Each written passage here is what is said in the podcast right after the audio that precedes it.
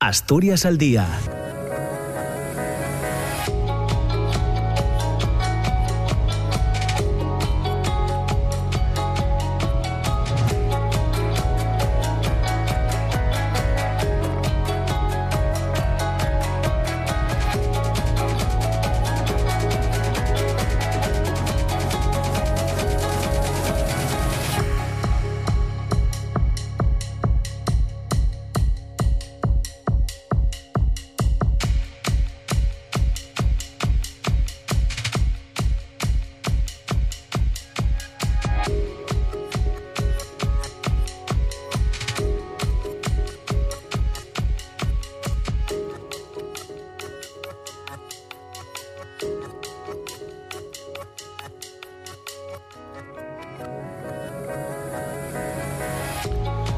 ¿qué tal? ¿Cómo está? Muy buenos días. Son las 9 de la mañana y dos minutos. Bienvenidos, bienvenidas. Comienza Asturias al día en este jueves 30 de noviembre. Ya saben que tenemos por delante hasta las 10 eh, de la mañana en una primera parte y después del boletín de noticias hoy vamos a charlar con el periodista y escritor César Jara. Es autor de una novela, eh, bueno, entre otras, que se titula Operación Cónsules en la que aborda la cuestión de la, de la prostitución. Hablaremos con con César eh, Jara a partir de las 10 eh, y 5 de la mañana y hasta las 10 eh, cuestiones que tienen que ver con la actualidad em, política. Mm, vamos a pedir opiniones en torno a la llegada de la alta velocidad en Asturias, el tren Albia en el que eh, viajaba el rey y el presidente del gobierno, Pedro Sánchez, y que ha servido para inaugurar la variante ferroviaria de Pajares, que ya saben, posibilita la llegada a Asturias de la alta velocidad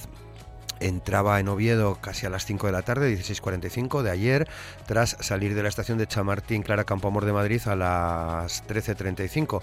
De esta forma, el tren ha completado el viaje en 3 horas y 10 minutos, 8 minutos menos de lo previsto, tras haber salido de la capital española con 5 minutos de, retraso. Tras la llegada a, Oviedo, se, llevaba a cabo el acto inaugural de la nueva infraestructura con las intervenciones de Pedro Sánchez, del ministro de Transportes y Movilidad Sostenible, eh, Oscar Puente y de los eh, jefes de los ejecutivos eh, de ambas comunidades, de Asturias y Castilla y León. Ya saben que la variante de Pajares es una infraestructura de casi 50 kilómetros de longitud, de los que el 80% son túneles, que comenzó a ejecutarse hace 20 años y que ha supuesto una inversión de unos 4.000 millones de euros para atravesar la cordillera cantábrica y reducir en una primera fase en 75 minutos el viaje entre Madrid y Oviedo, comparadas hasta situarlo en 3 horas y 30 minutos. La nueva infraestructura constituye un trazado alternativo al inaugurado en el año 1884 por Alfonso XII eh, y discurre entre La Robla y Pola de Lena a través de 14 viaductos y 12 túneles, entre ellos el de casi 25 kilómetros eh, que eh, se ha construido bajo las montañas, bajo la cordillera asturiana. Está considerada además la obra ferroviaria más compleja hecha en España por sus dificultades técnicas, tanto en fase de obra como de proyectos por las características geotécnicas del macizo que atraviesa. Se prevé que la cifra anual de viajeros que llegan en tren Asturias pase de 230.000 a 600.000. Hoy también queremos aprovechar para comentar otro asunto que deriva de la Consejería de urbanismo, ordenación del territorio, urbanismo, vivienda y derechos ciudadanos, y en concreto de la, de la presencia en Langreo esta semana del consejero Vidio eh, Zapico para entregar em, las llaves a, a los, eh, a varias personas, a ocho personas en el municipio de, de, Langreo.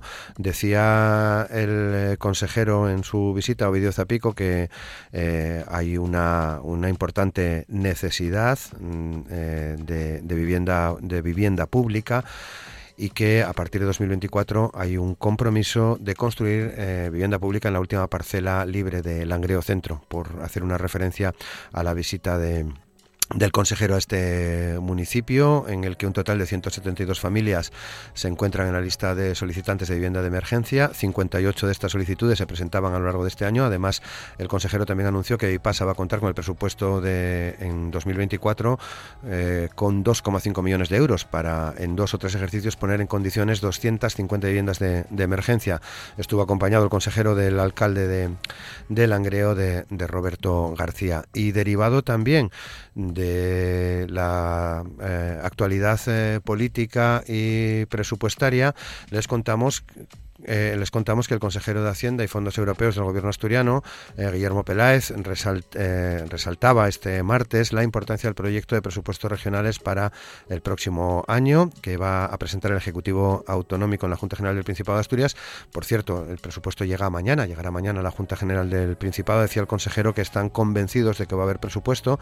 Lo, lo, decía en respuesta a preguntas de los periodistas y sobre la negociación presupuestaria que se está llevando a cabo y que se va a intensificar lógicamente a partir de mañana, una vez que, que el proyecto presupuestario llegue a la Junta General del Principado. Para hablar de estos asuntos, hoy tenemos eh, con nosotros a Álvaro Valle, que es eh, secretario de Políticas LGTBI de la Federación Socialista Asturiana, también a Delia Campomanes, que es diputada de Izquierda Unida, convocatoria por Asturias, y también tenemos con nosotros a Rafa Palacios, que es el responsable de extensión y coordinación de Podemos eh, Asturias.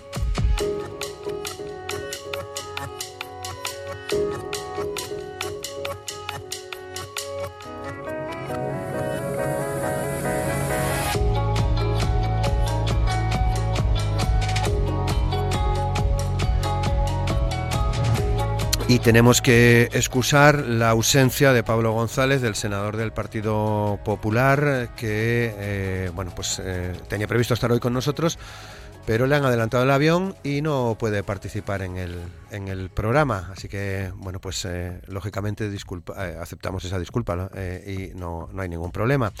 Saludamos, por lo tanto, a Álvaro Valle. ¿Qué tal, Álvaro? ¿Cómo estás? Buenos días. Hola, buenos días. ¿Qué tal? Muchas gracias por estar con nosotros. Buen día. Eh, Delia Campomanes, ¿qué tal Delia? ¿Cómo estás? Buenos días. Hola, muy bien, muy buenos días. Muchas gracias. a todos. Muchas gracias, Delia.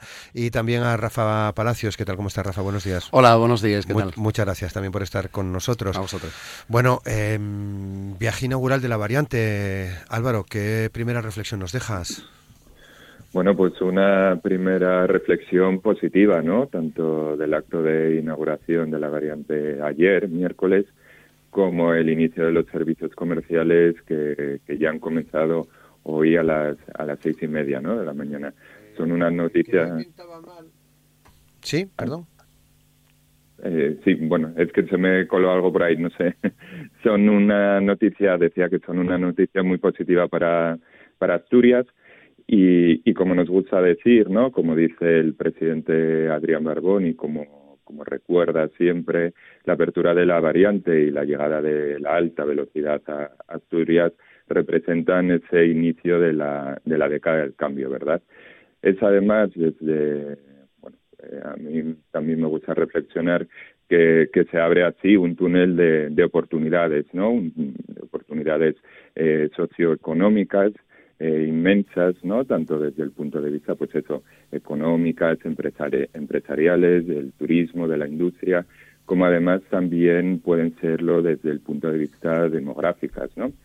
Eh, por tanto, tenemos ante nosotros un desafío inmenso para aprovechar todo, todas esas oportunidades que, como decía, se nos presentan.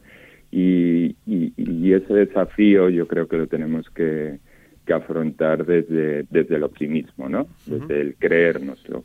Alejandro Rebollo, que fue la persona que, que, bueno, que en su mente ideó esta, esta variante, seguramente que desde el pesimismo, desde la negatividad, no podría jamás haber puesto en marcha o haber verbalizado este, este proyecto, que bueno, estos días ya, ya se ha comentado la importancia que tiene desde el punto de vista de la ingeniería civil, ¿no?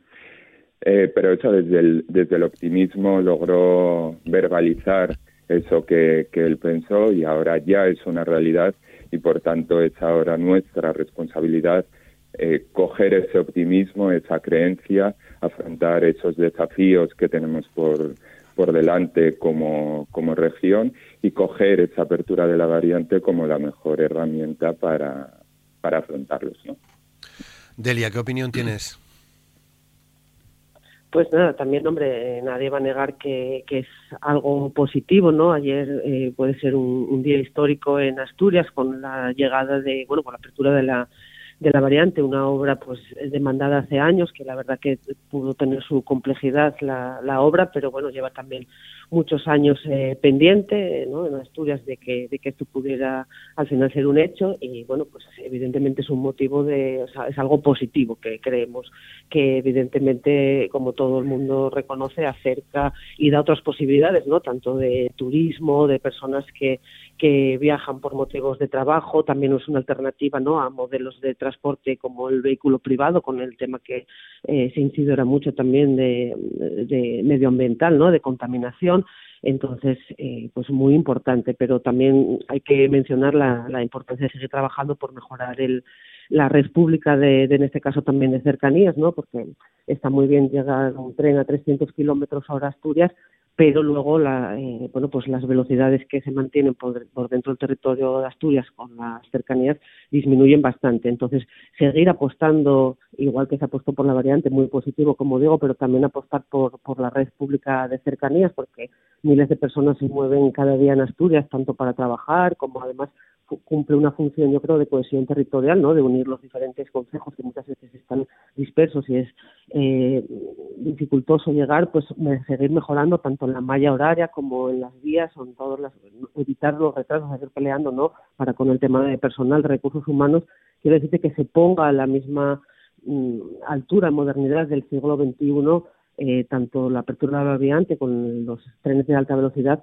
como los de cercanías por, por el resto de Asturias, que como digo también cumplen una función social en el sentido de que muchas veces las personas que usan el transporte público eh, también, bueno, pues eh, por diferentes motivos no se pueden desplazar de otros, pueden ser muchas veces gente, eh, estudiantes, personas sin recursos, a ser más barato. Entonces vemos muy bien y muy positivo eh, esta apertura, pero eh, la apuesta por seguir trabajando también en toda la red ferroviaria de Asturias. Rafa. Hola, buenos días. Bueno, la, apertura en el día de ayer de la, de la variante de, de Payares, que digamos que el penúltimo paso, ¿no? Eh, porque no estamos todavía al final de este proceso de la llegada de la, de la alta velocidad a Asturias. Eh, bueno, pues eh, y el resultado de, de 30 años de reivindicaciones, eh, de, de, 20 años de obras, de 4.000 millones de, de, inversión. Una obra además que, que, bueno, junto a la M30 fue de la más larga duración de, de Europa, con muchos retrasos, con retrasos constantes, eh, problemas medioambientales con filtraciones, eh, desprendimientos, y además una obra que significó un alto esfuerzo y un enorme sacrificio desde el punto de vista eh, del coste económico y medioambiental, un altísimo coste económico y medioambiental. Es ahí la realidad. Llegamos aquí a este punto, inauguramos esta variante de Payares. Por lo tanto, a partir de ahí, y yo quiero centrarme en ese momento, a partir de ahí, entendiendo lo que nos pasó, porque yo creo que hay que tener memoria para pa poder analizar y ver eh, todos estos años de, esfuerzo y de sacrificio ¿no? que, que, planteamos y que sufrimos desde Asturias, hay que plantear para qué va a servir y cuál es el objetivo ¿no? que tenemos. Y por lo tanto, es muy importante, y estábamos comentándolo ahora, eh, que sirva para realmente el desarrollo eh, económico, que, porque más que nada hay un desafío inmenso ¿no? y, y, y, tiene muchas oportunidades, pero necesitamos realmente que signifique y sirva para el desarrollo económico de Asturias. Una Asturias además castigada, tanto con el peaje del Huerna como la no construcción o terminación de la variante, la variante de Payares. Pero es muy importante también que esto venga acompañado, y de ahí pedimos también el esfuerzo y la inteligencia en el desarrollo eh, de esta red eh, de trenes en Asturias, de trenes de cercanías, que es la que está sufriendo realmente. Y es muy difícil, y y es muy difícil pensar que lleguemos a Madrid cuando esto se termine, a ver si es cierto, en algún momento se concluya definitivamente en dos horas y pico o en menos de tres horas y después el ponerse a esperar un tren en cualquier estación de Asturias de cercanías sea una lotería, pero no sabes si pasa o no, o que tardes más en llegar de un extremo a otro de Asturias que de Asturias a, la esquina, a Cádiz, ¿no? Por lo tanto, estas son cosas difícilmente entendibles y es sobre lo que tenemos que intervenir. La variante de Payares, insisto, un esfuerzo y un sacrificio enorme eh, por su altísimo coste económico y medioambiental, tiene que servir realmente para desarrollar Asturias, ahí lo que necesitamos es inteligencia eh, voluntad de llevar a, y poner en marcha todos esos proyectos que tienen que significar desarrollo económico para la zona, desarrollo económico para Asturias y oportunidades para los asturianos y asturianos, insisto, castigadas y muy castigadas por el peaje del Guerna y por la falta de variante de Payares, una reivindicación de más de 30 años. Álvaro. Bien, como bueno, como ya se comprometió ayer el, el ministro Oscar Puente en la intervención que hizo en la eh, en la losa, en la estación de, Oviedo, anunció que pronto comunicará las actuaciones que tiene previsto el, el Ministerio para el plan de cercanías, ¿no? Además es una reivindicación también que el presidente Adrián Barbón eh, tiene constantemente, incluso el consejero Alejandro Calvo en una comparecencia esta misma semana en la Junta también así lo hizo saber. Por lo tanto, sí, esto es un punto y seguido ¿no? en esa colaboración entre el Gobierno del Principado y, el Ministerio de, Fomento ¿no? del Gobierno estatal. Eh, pero eso no, no nos tiene que hacer perder la perspectiva de la importancia, y vuelvo a, a a, verbalizar esa palabra optimismo, ¿no? Y, que nos tiene que llevar, eh, pues eso, a, vender o a reivindicar esa importancia de la apertura de la variante como sociedad en conjunto, ¿eh? Entonces, que, que esa reivindicación del plan de cercanías o de la mejora de las cercanías que, el gobierno del Principado de Asturias además eh, hace suya y, constantemente así lo, reivindican, que no nos hagan perder la perspectiva de la importancia de lo que es, de lo que estamos hablando hoy, de lo que se comienza hoy con esa apertura en el tráfico de, pasajeros y con la inauguración de ayer, ¿no? La apertura de la variante de, de Pajares supone pues eso, un aumento ¿no? en, en, el tráfico de pasajeros, supondrá un aumento en el tráfico de pasajeros, con lo que ello significará para el turismo, ¿no? Eso nadie lo duda. Además también de ese tráfico de mercancías, con lo que ello supondrá para la industria asturiana y para las empresas asturianas. Y además también esa cercanía eh, al resto de España, ¿no? O, como dijo también ayer el presidente Pedro, Pedro Sánchez, del resto de España con Asturias, porque eso también nos hace mm, cambiar un poco la perspectiva, ¿no? Que, podemos tener nosotros como región. Sí, Asturias está ahora más cerca de España, pero el resto de España también ahora tienen la fortuna de estar más cerca de, Asturias y disfrutar de esta región que con orgullo todos los asturianos siempre vendemos por ahí. Entonces, desde el punto de vista socioeconómico, no solo económico, también va a ser importante, ¿no? Porque no, no olvidemos que, por ejemplo, en temas de nómadas digitales, eh, Asturias es la tercera región que más nómadas digitales em, recibe, ¿no? Eh, entonces, desde ese punto de vista, también esto puede suponer, tal y como decía eh, bueno, la Cámara de Comercio de, de Oviedo, puede suponer un bueno pues un importante impulso en ese reto que también tenemos como como región ¿no? de, impulso demográfico de asentamiento de la población eh, además también bueno pues otras cámaras de comercio también eh, mencionaban otros aspectos importantes a tener en cuenta que quizás ahora todavía no no, no habían tenido el impulso que, que, se requería no eh, por esa sensación de aislamiento como puede ser el turismo de congresos, por ejemplo, ¿no? que mencionaban todavía hoy en prensa eh, los presidentes de la Cámara de Comercio de Avilés y de Gijón. Entonces, hay una serie de, mm, de, de, cuestiones que si no abordamos desde el optimismo, ¿sabes? Si perdemos esa perspectiva de la importancia de esa apertura de variante con reivindicaciones justas, que como digo son justas y que el, el gobierno del Principado hacen suyas eh, constantemente en esas eh, en esos contactos con, con, el Ministerio de Fomento, si, si ahora hablando de la apertura de variante de, Pajares, eh, sacamos el plan de cercanías, quizás podamos perder eh, esas oportunidades que decía al inicio de mi intervención que se abrían con, con esa apertura de, la variante, ¿no? Entonces, sí, esto evidentemente que, que llegue la alta velocidad a Asturias, que se abra la variante de Pajares, es eh, importantísimo no pone no es un punto y final no en esos contactos como decía con el ministerio de fomento y en esas reivindicaciones también que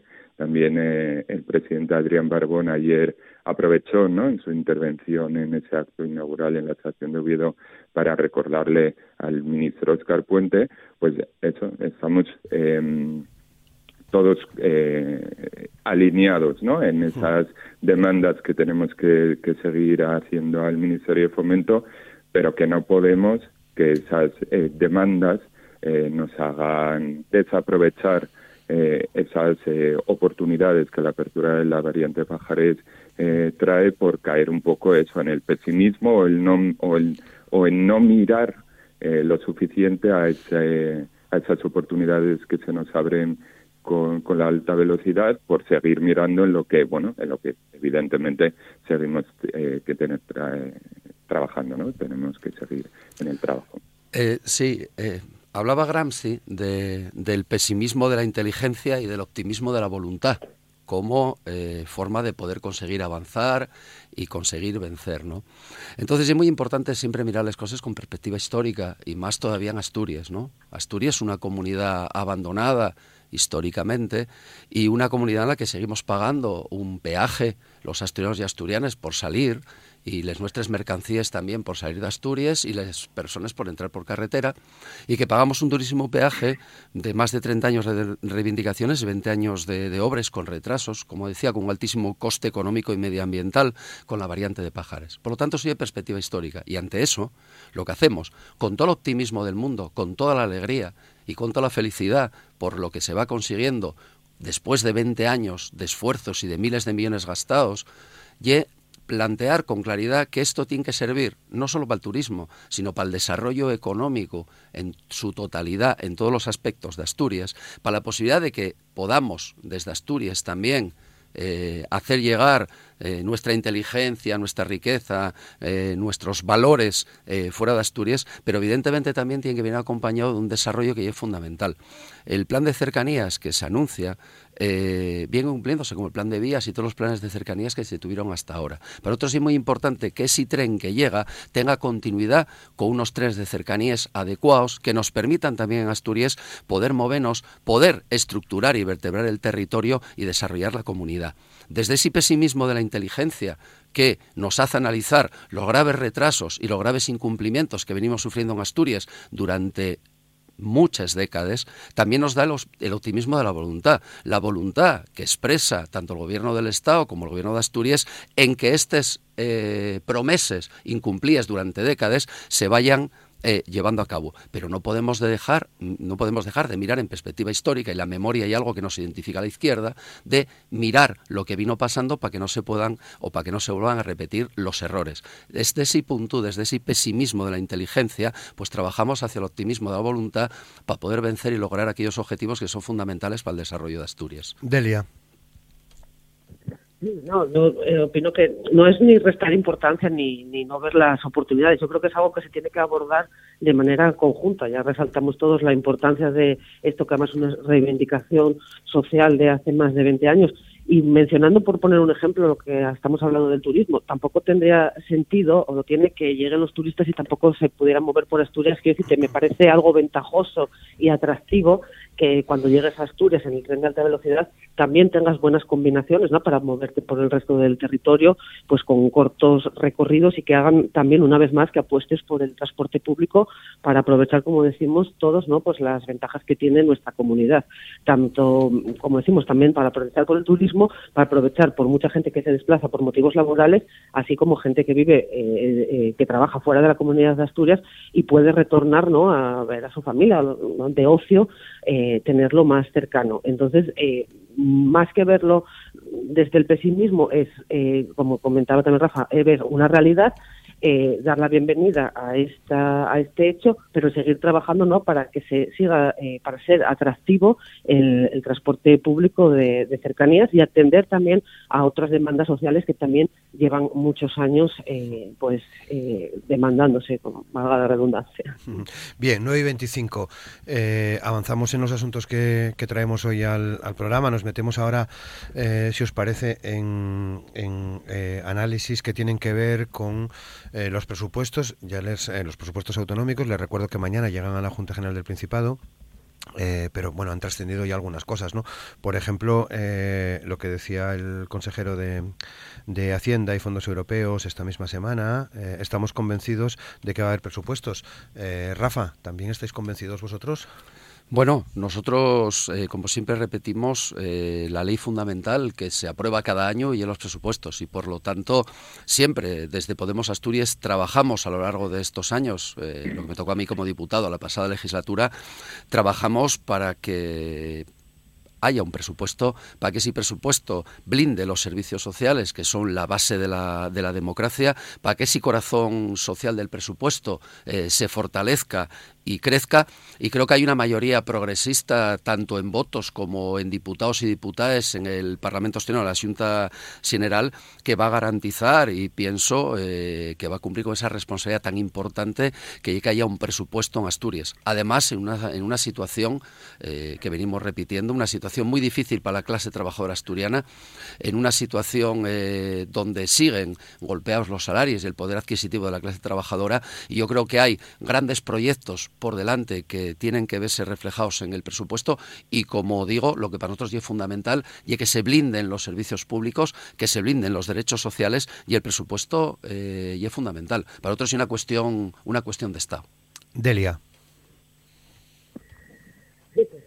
Yo creo que va a haber unos presupuestos progresistas, ¿no? Que van a reflejar el acuerdo que nuestra fuerza convocatoria por Asturias suscribió en, el verano con, el Partido Socialista, que evidentemente se mantiene una vez más el corazón social en lo que entendemos, pues eso, de mantener unos servicios públicos básicos como puede ser la eh, atención a la sanidad, la educación, también la movilidad y que eh, la vivienda, también políticas feministas, un presupuesto que, que nosotros entendemos que tiene que mirar a la izquierda y que hay, como decía Rafa, una mayoría progresista en la Cámara que tiene que, que velar para que eso se cumpla y esperamos pues que, que, así sea y que respondan realmente pues a las necesidades de, de las clases trabajadoras y los colectivos más vulnerables que de respuesta y que sirvan para mejorar la, la vida de las personas. Eh, Adrián. Eh, Álvaro. Álvaro, perdón, sí, sí. Lo, lo primero, bueno, pues coincido con Delia y con Rafa en la importancia que tienen eh, para Asturias contar con unos nuevos presupuestos, ¿no? Para el para el 2024, eh, unos presupuestos que permitan movilizar con rapidez un volumen muy elevado de recursos que generen actividad económica y, y empleo, ¿no? Como viene como viene ocurriendo en los últimos años de la, de la pasada legislatura y para sostener el funcionamiento de, bueno, de, nuestro estado de bienestar ¿no? en, la región y garantizar pues esos servicios públicos de calidad. Creo que coincidimos los tres de, la tertulia de hoy en, esta idea. ¿no? Eh, en esta ocasión, además, por las diferentes declaraciones que hizo o que viene haciendo el consejero Guillermo, eh, Guillermo Peláez, eh, hablamos de unos presupuestos muy especiales porque van a ser los presupuestos más elevados de la historia de Asturias si, si, si al final, como digo, eh, son aprobados, ¿no? comentaba el, consejero que, que, bueno, es un moverán un volumen de recursos de 6.000 millones de euros, de los que 1.000 millones van a corresponder a, inversión productiva, ¿no? Que generarán eh, pues más actividad económica, eh, más empleo y en línea en la tendencia o en la línea eh, o atendiendo a la tendencia que, que viene ocurriendo en los últimos meses y, y, en los últimos años, pues un empleo de mayor calidad, ¿no? esos presupuestos que, movilizarán eh, un importante volumen de, fondos europeos, además, ¿no? Eh, por lo tanto, yo creo que sería una enorme irresponsabilidad renunciar a un volumen eh, de recursos tan importante, tanto eso para fortalecer nuestra actividad económica como, como para apuntalar esos servicios públicos de calidad que en Asturias llevamos, pues eso, eh, disfrutando, digamos, o, y trabajando en ellos durante, durante tantos eh, años, ¿no?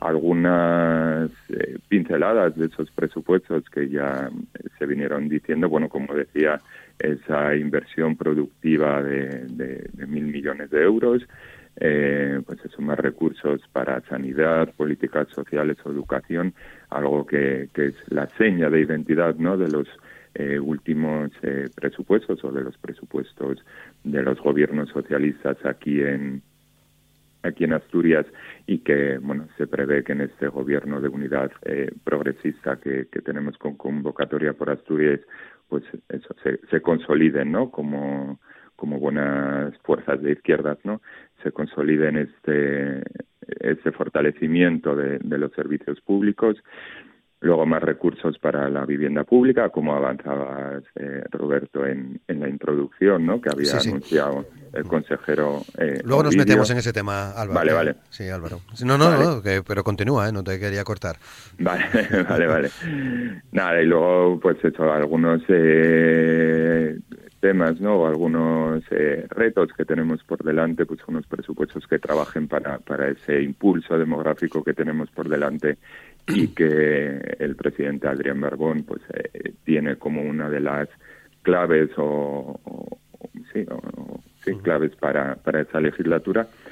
Y todo esto manteniendo esa vía fiscal eh, asturiana, esa ya conocidísima vía fiscal asturiana en la que eh, no se trabaje por, vamos, en lo que quien más tiene más pague, quien más herede más pague también. Esto eh, quiero remarcarlo, con tanto debate por el impuesto de sucesiones es importante remarcar eso y que y esa vía fiscal asturiana en la que digamos que con un eh, con, las herramientas de las deducciones pues eh, logremos eh, implantar esas políticas de, de izquierdas ¿no?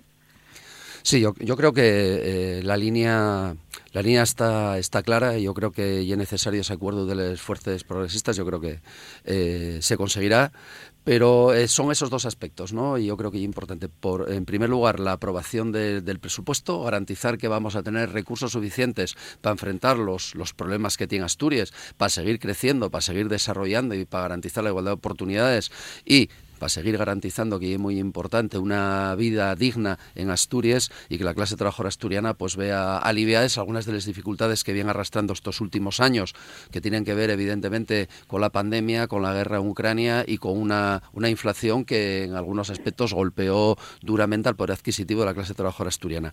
Y después viene la segunda parte, que yo creo que es también fundamental e importante, que tiene que garantizar y que tiene que trabajar el gobierno, que es la ejecución presupuestaria. ¿no? Es decir, hay que tener el mejor presupuesto presupuesto, eh, va a ser el presupuesto más alto de Asturias y después tenemos que garantizar y tenemos que trabajar para que esa ejecución presupuestaria sea lo más alta posible y sobre todo y fundamentalmente que las inversiones previstas y las inversiones comprometidas se ejecuten. Yo creo que esos son los dos aspectos fundamentales de cada año que se viene que se viene trabajando la obligación en la Junta General de garantizar que haya unos presupuestos que respondan a las necesidades de los asturianos y asturianas y a las necesidades de Asturias y después garantizar por parte del, del gobierno que se ejecute ese presupuesto en el mayor, en el más alto porcentaje posible, sobre todo y fundamentalmente en lo que tiene que ver con las inversiones. ¿no? Ese sería el escenario perfecto, el escenario en el que hay que trabajar y que vuelvo a insistir otra vez.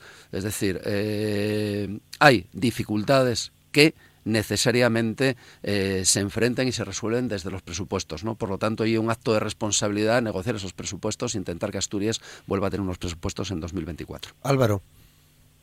Sí, sí luego Delia, sí, sí, no te preocupes.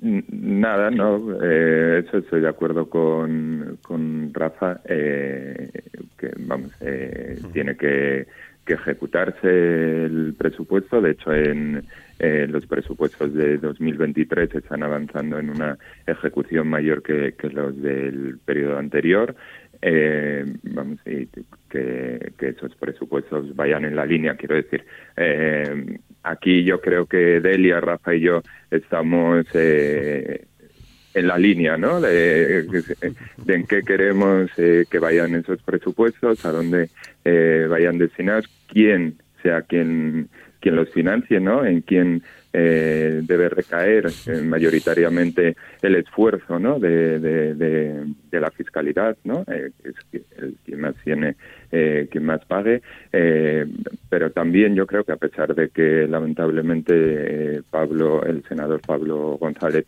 no haya podido estar, también es responsabilidad de, tres participantes de hoy en la tertulia, que pongamos en valor también los dos modelos en liza que tenemos eh, en las diferentes comunidades autónomas, ¿no? Y que también el PP eh, en Asturias eh, nos quiere, digamos, implantar con ese discurso machacón sobre eh, sobre la reducción de impuestos, ¿no? Y la reducción de impuestos a todo el mundo, incluido a los que a los que más pagan, ¿no? Eh, a los que más tienen, perdón. Eh, por lo tanto, eso, a pesar de que nosotros tres, con nuestras eh, pequeñas diferencias o con nuestras diferencias mayoritariamente, estamos de acuerdo en lo que tiene que recoger un, presupuesto, hay que dejar claro a los oyentes que, enfrente lo que tenemos es eh, un modelo eh, totalmente, bueno, que trabaja eh, por la desigualdad, ¿no? Como, como vemos en comunidades como Madrid, ¿no? En las que se rebaja el impuesto a los ricos para darle becas a los hijos de los ricos que van a los bachilleres, a los bachilleratos de las escuelas concertadas, ¿no? de los institutos concertados, o en Extremadura, por ejemplo, cuando una de las primeras medidas que se hicieron fueron quitar las becas del comedor escolar a todo el mundo, y todo esto también por la vía de, los ingresos cuando lo primero que hacen los gobiernos del PP autonómicos en coalición con Vox o con los apoyos de Vox es eliminar los impuestos como, por ejemplo el impuesto de sucesiones, ¿no?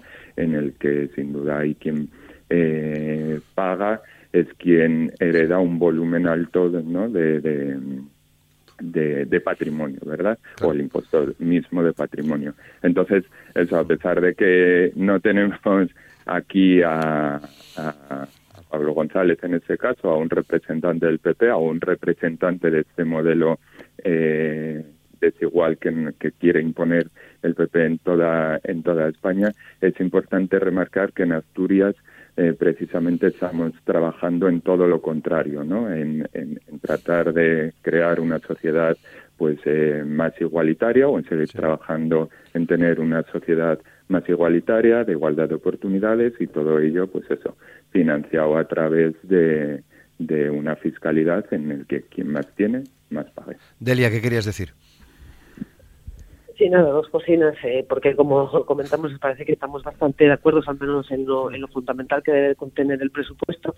Sobre la ejecución, pues es verdad que hay que esperar a final de año, ¿no? Porque también, como todos sabemos, hay un proceso, un trámite administrativo muchas veces en las licitaciones, ¿no? De las consejerías o de las administraciones en general que, que, nos dificultan, nos dificultan a la Administración a veces cumplir con eso, pero hay que ser exigentes y evidentemente de nada sirve tenerlos en un papel si no se cumplan y ejecutan, que es lo que realmente eh, va a transformar ¿no? la, y a mejorar la vida de la gente llevando a cabo y va a permitir llevar a cabo las políticas que, que ahí se, se, plasman en ese documento político. Y luego, por otro lado, también eh, mencionar ¿no? la importancia también de que esos eh, presupuestos reflejen también la parte municipalista. Convocatoria por esto, ya es una fuerza eh, clave en el municipalismo, tanto asturiano como de España, y, está velando, ¿no? Porque todos los ayuntamientos, además con un equilibrio territorial, puedan también reflejadas ver las inversiones que, necesitan para sus localidades, ¿no? los ayuntamientos, como todos sabemos, son la administración más cercana a los vecinos, los que más conocen los problemas, incluso también los que ahora mismo sufren también muchas veces de falta de personal con, este al hilo de lo que estábamos hablando no también se puede hacer una reflexión sobre cómo eh, las anteriores leyes del gobierno del PP como la ley de sostenibilidad de la administración dejó eh, casi en números rojos en mínimos con la tasa de reposición, pues el, personal de la administración, un empleo público, creo que yo creo que es de calidad y que se necesita seguir manteniendo y reforzando para poder también cumplir tanto en la administración autonómica como en los ayuntamientos eh, con los compromisos presupuestarios. Y como digo pues eh, trabajar también no para que todos los ayuntamientos vean reflejadas sus peticiones eh, con equilibrio territorial. Y por otro lado también la necesidad no que los eh, presupuestos del gobierno español vayan también en consonancia ¿no? con, con, el gobierno también progresista que hay en Asturias y también reflejen demandas que, que la comunidad autónoma tiene pendientes pues con los diferentes ministerios. Sí, yo, yo creo que, vamos, por, por terminar, sí, brevemente, yo creo que, que, estamos de acuerdo en lo, que, lo que son los grandes hitos, ¿no? La necesidad de tener un presupuesto y la necesidad de que ese presupuesto se ejecute. Yo creo que ahora lo que acaba de plantear Delia, y muy importante, cuando hablamos de la necesidad de la ejecución, una de las muestras fundamentales, pues yo lo que tiene que ver con los concellos de Asturias, con los municipios, ¿no? La ejecución de ese presupuesto en el mayor porcentaje posible garantiza que aquellos proyectos que son fundamentales para el desarrollo territorial, para la cohesión de Asturias, para el fortalecimiento de los de los concellos, pues se lleven a cabo, ¿no? Es decir, garantizar que esos fondos lleguen realmente a los concellos y, como decía, ¿no? Blindar el corazón social y blindar los servicios públicos, que eso es fundamental, importantísimo. Bueno, mañana conoceremos eh, a lo largo de la mañana las, eh, las cifras que figuran en ese presupuesto, aunque Delia, eh, Álvaro y Rafa, algunas van trascendiendo, ¿no? quería plantearos este asunto que tiene que ver con con la, con la vivienda. El consejero de Ordenación de Territorio, Urbanismo, Vivienda y Derechos Ciudadanos, Ovidio Zapico, anunciaba además esta semana eh, eh, que en este presupuesto se va a incluir una partida de 2 millones, 2,5 eh, millones destinadas a la rehabilitación de cerca de 250 viviendas del parque público eh, amplíe un poco más, porque eh, con la constitución del nuevo gobierno parece que la vivienda, en términos generales, va a tener eh, mucho protagonismo en, en estos eh, próximos tiempos. La nueva ministra Isabel Rodríguez, ya saben, es la, la, la ministra de Vivienda. Delia. Sí, pues bueno, pues eso son buenas noticias. Nosotros siempre entendimos que la vivienda, bueno, nosotros y la propia Constitución, ¿no? Cuando entiende que es un, un bien, un derecho fundamental, es un bien de primera necesidad y siempre estuvimos en contra de, de la especulación con un, con un derecho constitucional y que además es que garantiza una vida digna, una vida mínima. Eh, nos parece muy importante, bueno, ya se ven ¿no? las declaraciones del consejero, que se apueste realmente por la vivienda. Sabemos que en Asturias hay un montón de vivienda pública vacía eso no puede ser, no puede haber personas sin hogar o pasándolo mal por, por pagar sus alquileres o hipotecas y que la vivienda pública pues esté vacía. Es importante que se rehabilite porque además también, eh, aparte de construir nueva vivienda pública que se que se ve que se necesita. Yo siempre pongo el claro ejemplo de, de Mieres, ¿no? un consejo eh, con pérdida de población y cuando en la última promoción se adjudicaron 117 viviendas había más de 1.080 solicitudes. ¿Por, ¿Por, qué? Porque realmente lo que es atractivo es el, el precio. Entonces, eh, rehabilitar las, las viviendas eh, vacías, así como el estudio también de otras posibilidades ¿no? de adquirir vivienda para rehabilitarla, eh, me parece, o nos parece evidentemente una apuesta decidida por, por la vivienda. También el, el eh, crear también vivienda para jóvenes en Asturias es algo importante porque, como decimos, pues es muy importante eh, lo, y las ayudas al alquiler, ¿no? No, no debería suponer el más del 30% de los ingresos que tienen una casa eh, que fueran destinados a la, a la vivienda.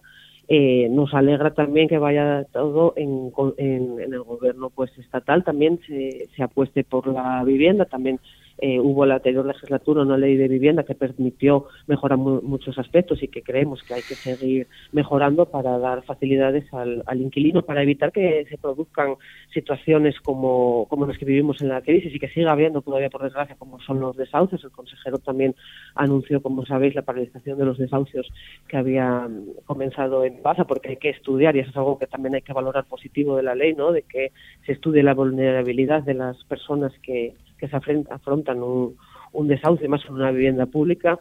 Entonces, bueno, evidentemente es, es, algo que entendemos prioritario, un eje central del gobierno asturiano y que lo debe ser también del, del gobierno central. Bueno, eh, sabemos y yo durante cuatro años la pasada legislatura vine denunciando eh, permanentemente la dificultad enorme que hay en Asturias para poder acceder a una vivienda de calidad y a una vivienda asequible. Más todavía eh, y seguro que Álvaro lo sabe de primera mano, más todavía para una persona joven, lo difícil que plantearse la emancipación y plantearse un proyecto de vida cuando una gran ciudad en Asturias debe invertir más del 70% del salario en, en un alquiler. ¿no? Por eso Asturias está en estos momentos entre una de las tasas de emancipación más bajas de Europa. En Asturias, y eso son, eh, nos presentan los informes de FOESA y informes de distintas entidades sociales, en Asturias una, una de cada cuatro personas está en riesgo de exclusión residencial. Es decir, hay en Asturias 250.000 personas que están en riesgo de exclusión social a causa de la vivienda. Es decir, la vivienda en Asturias es el principal factor de exclusión social. Por lo tanto, si tenemos en Asturias 250.000 personas que tienen graves dificultades para acceder a una vivienda digna, para hacer frente al pago de los suministros, necesitamos tener unas políticas de vivienda comprometidas, unas políticas de vivienda importantes. Eh, a lo largo de la pasada legislatura, como decía, eh, con Ovidio Zapico, ahora consejero, diputado y portavoz, eh, y, diputado en aquel momento de Izquierda Unida, hablamos mucho de estos temas y enunciamos muchas de las cuestiones que se estaban viviendo. ¿no? Y yo creo que ahora que ya consejero y que tiene esa, esa responsabilidad, estoy convencido que va a trabajar en esa línea, en la línea de resolver algunos de los problemas que son más graves.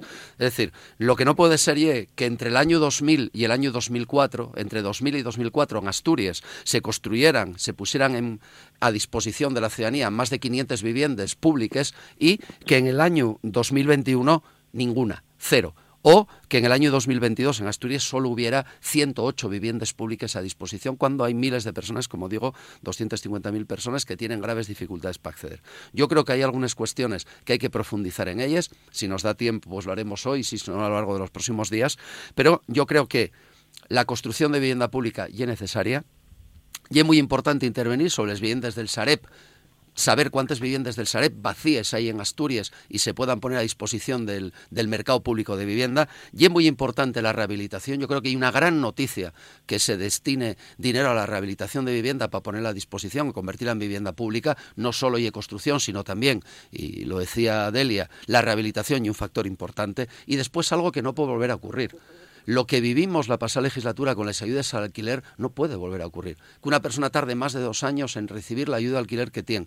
Porque tiene un impacto gravísimo. Uno para la persona que necesita ayuda al alquiler para pagar la ayuda al alquiler y otra para las personas que ponen viviendas a disposición, que no siempre son fondos buitres. Hay también eh, personas eh, jubiladas, personas que en vivienda, que ellos sirven en esta situación tan difícil económica, eh, pues poder completar ingresos, que ponen las viviendas y que nunca reciben esa ayuda, ¿no?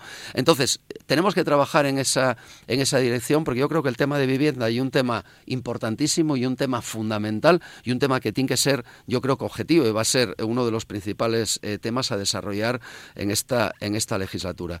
La vivienda está garantizada por la Constitución, la vivienda en nuestro Estatuto de Autonomía, los derechos sociales los contempla y debería contemplar más. Espero que cuando hagamos la reforma del Estatuto lo podamos además eh, blindar, pero yo creo que esa intervención es fundamental. ¿no? La vivienda tiene que ser esta legislatura uno de los objetivos fundamentales, sobre todo, y acabo con esto, Roberto, entendiendo que cuando planteamos intervenciones en vivienda los planteamos en todos los aspectos, en todos los ámbitos y en todos los sectores económicos. Necesitamos eh, vivienda de emergencia para la gente que tiene ingresos cero, pero en este momento en Asturias también necesitamos vivienda para esas personas que no pueden acceder al mercado libre de vivienda, para esas personas que salen todos los días a trabajar, que tienen un empleo y salen todos los días y que no llegan a final de mes, que no pueden acceder a una vivienda de calidad y una vivienda asequible. Necesitamos intervenir en distintos sectores y en distintos ámbitos porque realmente en Asturias, y tenemos que reconocerlo, hay un problema grave, un problema importante con la vivienda. Álvaro. Bueno, pues eh, lo mismo, ¿no? Estoy, estoy de acuerdo tanto con Delia como, como con Rafa en la importancia de pues, destinar recursos y hacer eh, políticas eh, destinadas a, mejorar el acceso a la, a la vivienda, ¿no? Todo ello tiene que pasar por un aumento, sin duda, del, del parque de, vivienda pública, ¿verdad? Y luego también la importancia de, hablar de los problemas que realmente le importa a la gente, ¿no? Frente, frente a otros discursos o, transformaciones que ponen sobre la mesa, eh, pues problemas que realmente no afectan en el día a día a las personas, pues bueno, evidentemente el acceso a la vivienda lo es.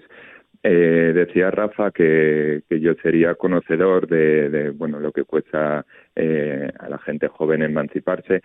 Eh, no soy si no sé si soy tanto conocedor que a lo mejor por por mi entorno quizás sí pero sí que soy conocedor de las ventajas que tienen las viviendas públicas no bueno pues, digamos que yo crecí en una en una vivienda pública no mis padres fueron beneficiarios de, de una vivienda pública gestionada de Vipasa.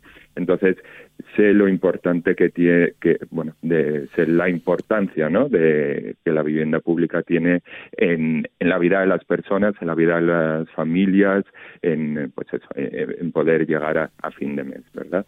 Entonces, es importante que tanto desde el ámbito estatal como desde el ámbito autonómico, y en ese sentido ha habido muchos anuncios en, y muchas medidas, ¿no? En los últimos años, quizás eh, el compromiso más potente desde el punto de vista del gobierno central eh, sea el crear un ministerio de, la vivienda no para bueno, eh, la semana pasada eh, fue anunciado no eh, entonces eso es un compromiso evidente no y luego además también desde el ámbito autonómico pues es también un, compromiso eh, claro el que hizo el consejero Ovidio Zapico tanto con el anuncio eh, de Lugones y en Gijón de, de, bueno, de, ahora no recuerdo si era construcción de viviendas o rehabilitación de viviendas, tanto en Lugones como en Gijón, ¿no? Pero bueno, ya empieza a haber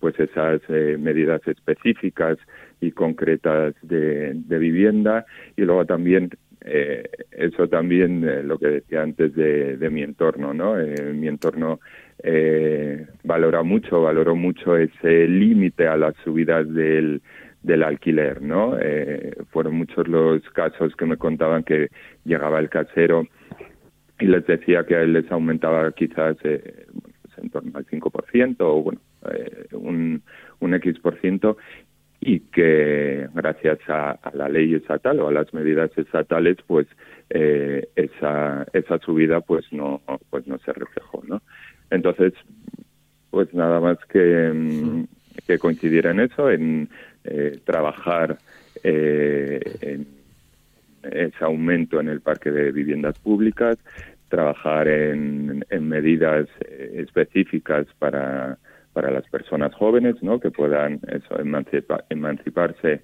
y crear un proyecto de vida, eh, digamos, eh, independiente, ¿no? Autónomo, más allá de, seguir bajo el techo de, de las familias. Y, y, eso, el compromiso tanto del gobierno estatal como de, del autonómico. Sí, yo eh, Creo que para nosotros, como sabéis, eh, en Podemos la, lucha por, una aprobación de una ley de, vivienda fue fundamental. Yo creo que las nuestras ministras y concretamente nuestra secretaria general, Yone Belarra, como ministra de Derechos Sociales, eh, peleó y peleó muchísimo por tener una, una, ley de vivienda. Yo creo que hay que aprovechar eh, todas las herramientas que esa ley, esa ley de vivienda nos da, que hay que transponer, que hay que llevar a las comunidades autónomas y a los ayuntamientos esa ley de vivienda. Cuando nosotros planteábamos la limitación de los incrementos en los precios del alquiler, se nos decía que no era, que no era posible y se pudo hacer y se consiguió. Y, y eso garantiza el poder acceder, muchas personas pueden acceder a, viviendas de mercado libre al mismo tiempo que trabajamos en la, en la vivienda en la vivienda pública. Y yo creo que también ahora había que tener como objetivo y había que trabajar eh, pues que hay una ley de, de, vivienda en Asturias, una ley de vivienda asturiana. Yo creo que hay un aspecto fundamental importante, vuelvo a decir que en estos momentos la vivienda en Asturias y el mayor factor de exclusión de exclusión social y me alegra mucho eh, los anuncios, alegra mucho a Podemos Asturias que se hagan estos anuncios de intervención en el ámbito de la vivienda de la vivienda pública. Nos gustaría también, insisto, que se planteara la posibilidad de una ley eh, de vivienda en Asturias y que se aprovechara al máximo todas las herramientas y mecanismos que nos da la ley de vivienda. Creo que hay un aspecto fundamental, un aspecto fundamental que garantiza una, una vida digna y en eso debemos dedicar todos los esfuerzos. Delia